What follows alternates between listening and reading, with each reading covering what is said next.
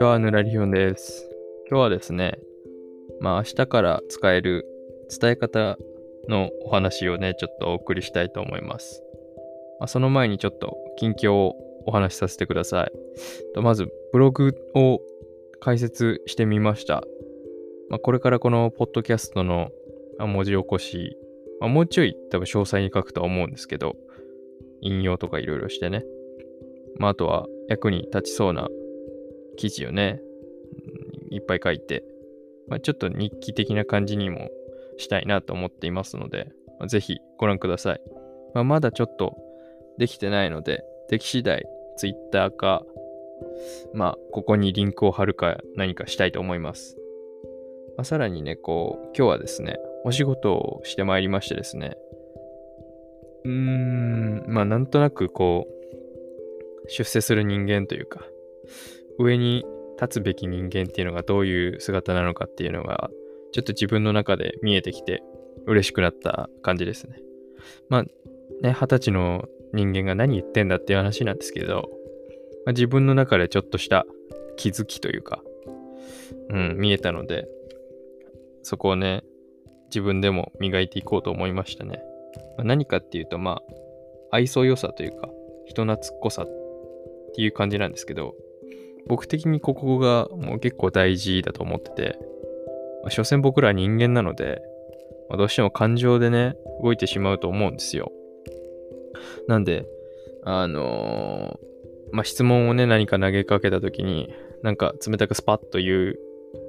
より、まあ、結果的に何なんでしょうね、多分。相手の気持ちを考えられる人だから、その、質問に対して同じ温度差でいくとか、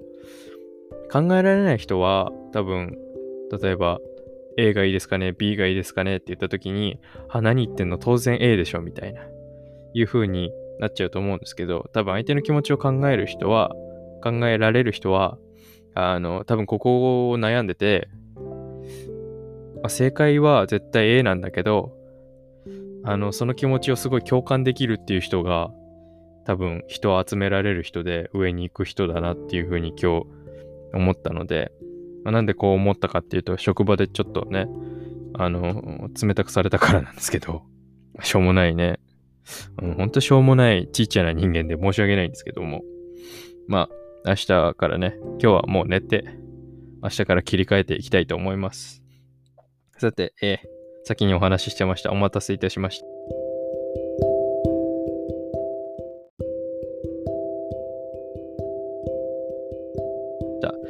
今回は明日から使える伝え方についてね、えー、お話ししたいと思います。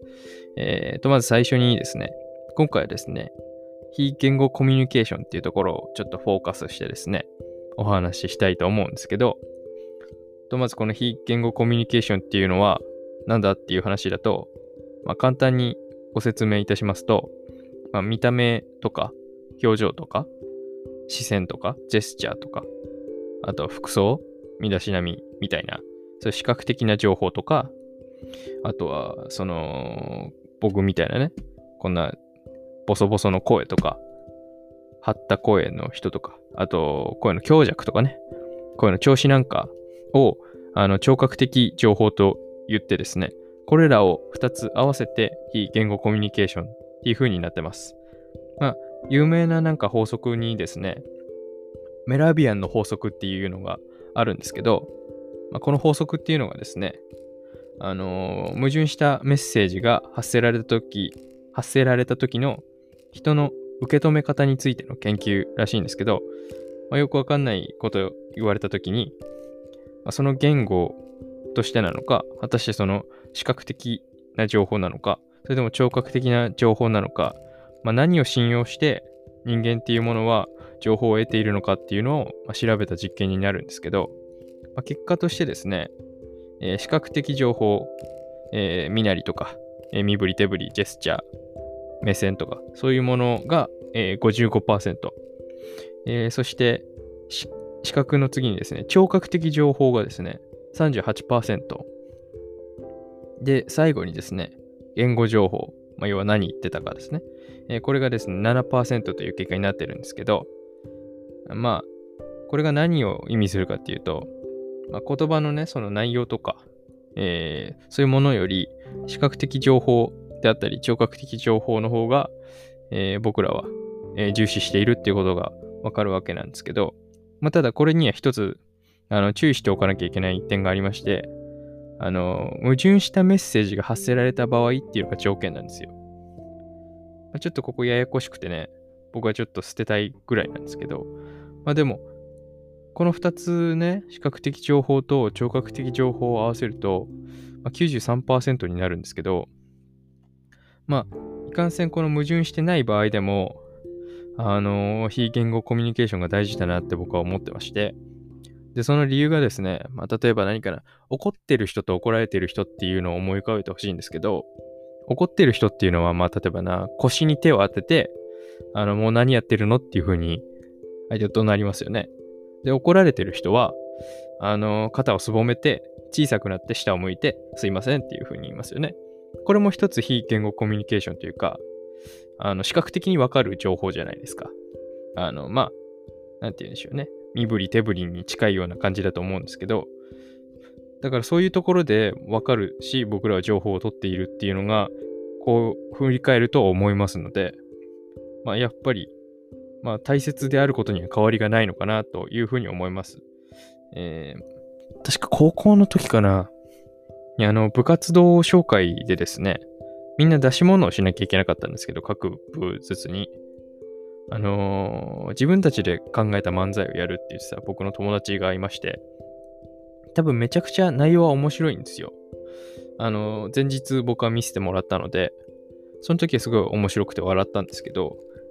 で、いざ本番になったらですね、こう、みんなの前で、緊張でガッチガチでですね、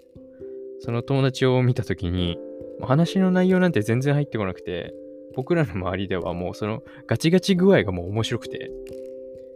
あの、そういう姿で笑ってしまってたので、やっぱこう言われてみるとね、非言語コミュニケーションを僕らは知らず知らずのうちに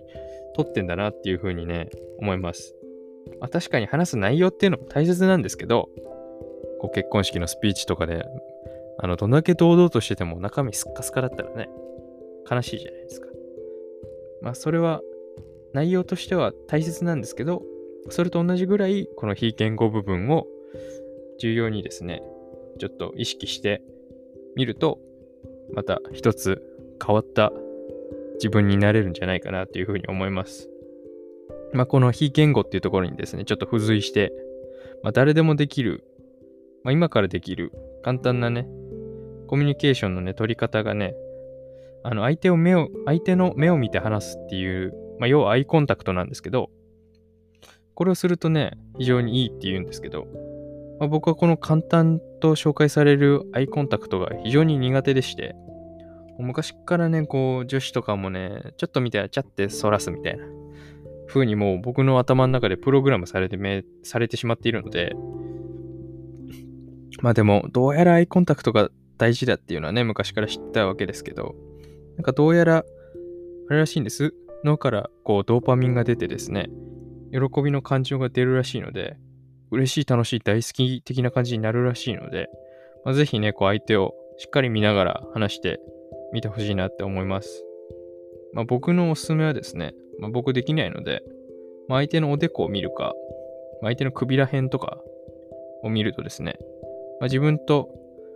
まあ、それてはいるんですけど、自分と相手のこの正中線、相手の体の中に視線をそらすことになるので、まあ、比較的印象が悪くなりにくいっていうのを読んだので、僕はそれを実践してます。まあ、前までは本当に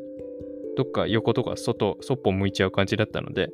まあ、自分なりには少し改善できたかなっていうふうに思ってるんですけど、まあ、あの、必要なね、大事なところだけしっかり相手の目を見て、あの、言うだけでも結構信頼関係とか、そういう、なんていう説得力っていうのは高くなるので、まあ、僕みたいにこうずっと見れないよっていう人もね、ここぞっていうところだけちょっと相手とね、アイコンタクト取るっていうのを意識するといいと思います。